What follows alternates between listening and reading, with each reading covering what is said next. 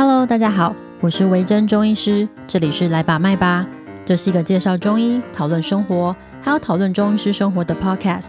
让我们来了解中医这个奇妙的行业到底在干嘛。这一集我们来讨论一下酒糟肌这件事情。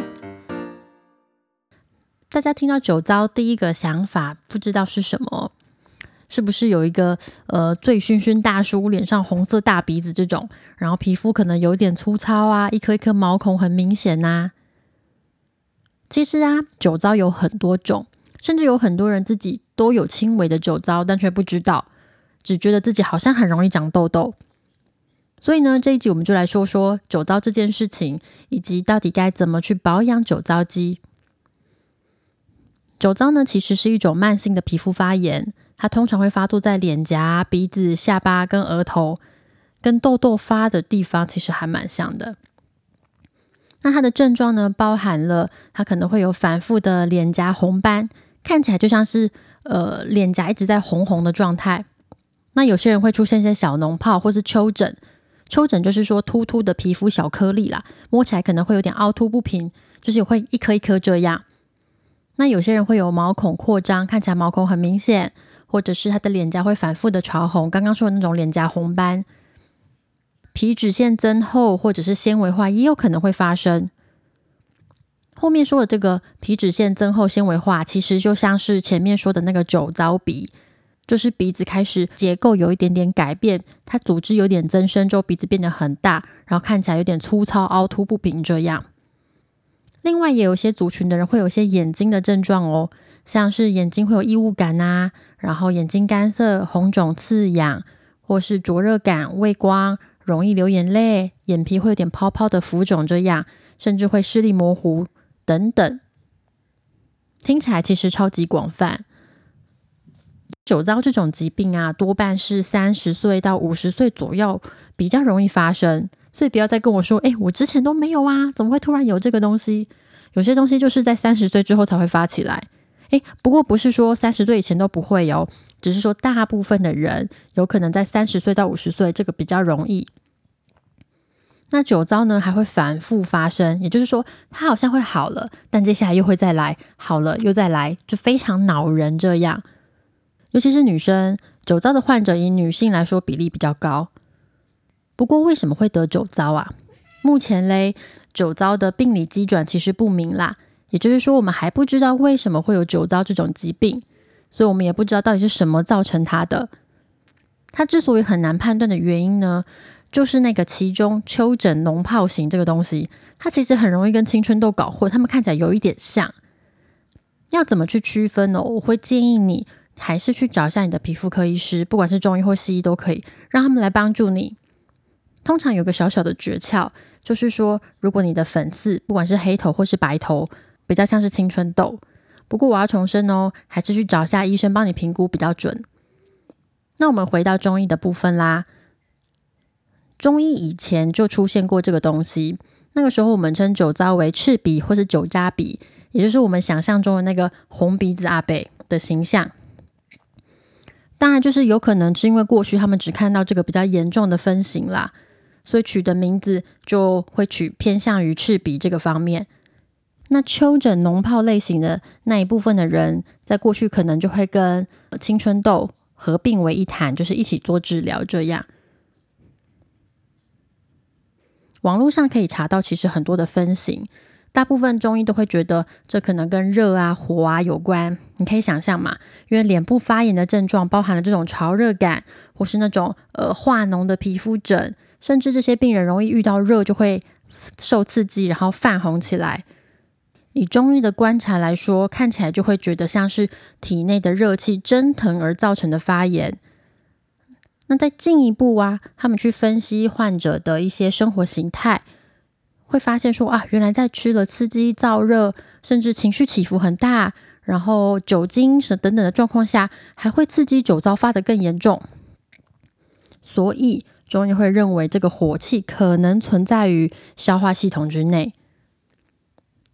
所以算起来呢，大部分的中医分型都会以什么肺热，哎不对，肺胃积热上蒸、肺胃之热等等来去做一些处理。一开始我们说了嘛，现在酒糟的病因有点不明。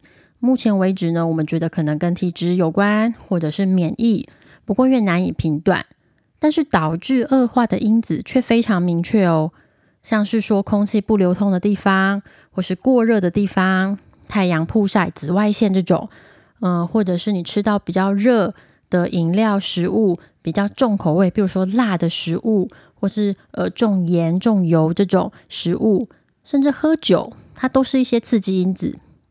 那有些人在情绪起伏比较大的时候，比如说生气呀、哭泣的时候呢，呃，他的脸也会泛红起来，这个也算是一种刺激因子。那另外就是一些嗯不正常的生活作息，包含了你是熬夜的人，或是三餐不太固定。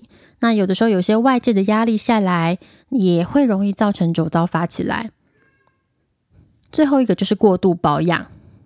如果你在某些状况下过度保养你的皮肤，有可能会造成酒糟。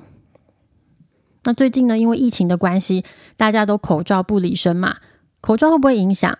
当然，口罩闷热的环境也会造成皮肤刺激，所以我会建议你，如果你有酒糟的病人，那就是多多待在家里，不要出门。在家里还可以开冷气呢，所以你还可以控制你的温度，让你的皮肤变得比较稳定。然后你也可以在家里运动啊，运动的时候也可以开冷气。所以大家不要外出哦，吼！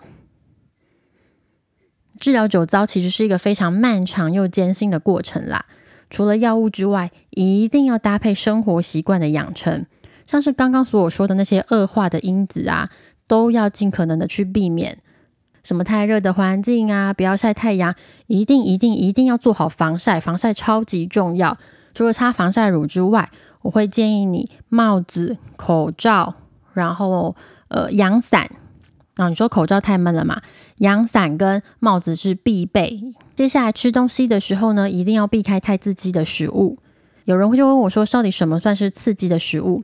包含了烤、炸、辣或是过烫的食物都算哦。然后酒精，酗酒的孩子们要注意啦，为了你的皮肤好，开始戒酒吧。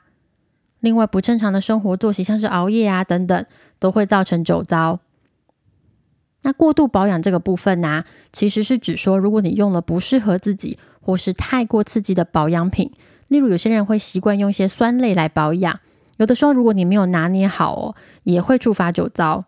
所以如果你是有酒糟肌的朋友们，我会建议你越简单的保养品越好。如果很难挑的话，就请你的皮肤科医师推荐你啦。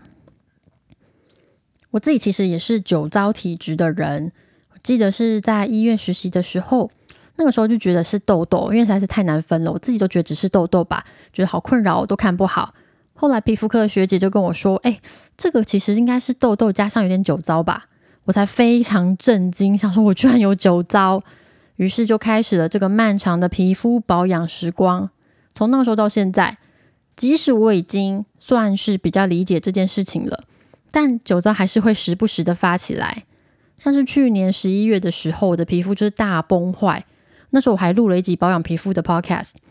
那一次主要原因是我在追剧，熬夜到三四点没睡觉，连续一个礼拜，之后皮肤就爆炸了。这样悲惨的就是说，我现在早就已经忘记我那时候到底在追什么剧了，完全不记得。但是皮肤的那个遗毒还在，我都还看得到那个痕迹，觉得好烦。所以我后来我就花了几个月的时间，慢慢去养皮肤，然后再也不敢熬夜，配上饮食控制啦。还有戒酒戒咖啡，就像我这么爱喝咖啡的人，我现在最多就是一杯，不能更多了。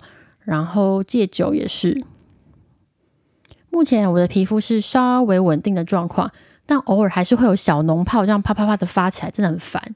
由于疫情的关系哦，因为上班的口罩就是完全不能离身嘛，所以我可能就会戴个口罩，从下午两点一路戴到晚上十点，戴整天。所以偶尔口罩上面还是会冒个几颗脓泡，这就没有办法啦。反正它就是个长期抗战，大家一定要一起努力。好啦，最近疫情真的是进入了一个比较水深火热的阶段。那我前几天才去打了疫苗，我知道大家有些人很担心那个疫苗的副作用啊，听到会发烧啊、身体酸痛啊，然后什么还会有可怕的血栓等等的状况，都会有一点点害怕。那目前为止，呃，我觉得疫苗是大家保护自己最好的方法，保护自己还要保护你的家人。如果可以的话，尽可能都去打疫苗。以英国来说，他们大部分当然他们有其他厂牌的疫苗，但大部分人还是打 A Z。那他们的防疫效果目前有在慢慢的展露出曙光，所以我觉得大家不用害怕。如果你有一些风险，基本上你的医师在帮你打疫苗之前，他们都会做评估，除非你是真的有使用某些药物、荷尔蒙的治疗，你有在使用避孕药，或者是其他免疫的状况。不太确定的问题都可以去问你的医师，但是可以打的人就尽量的去打，不适合打疫苗的人就尽可能的戴口罩、多洗手、避开人群多的地方，不要外出哦。现在就是一个关键的时刻，希望大家可以保护自己、保护家人，还有其他的人，让我们好好的撑过这一关。大家就继续加油啦！这一集大概就到这边。一样，如果你有任何问题，都可以私讯问我，或是去追踪我的 IG。那我们在 IG 上面会持续的更新一些新的卫教图文。如果大家对于什么题材有兴趣啊，或是对于那些图文有什么意见的话，都可以留言在下面，或者是私讯给我哟。那就谢谢你们的收听，我们下次见喽。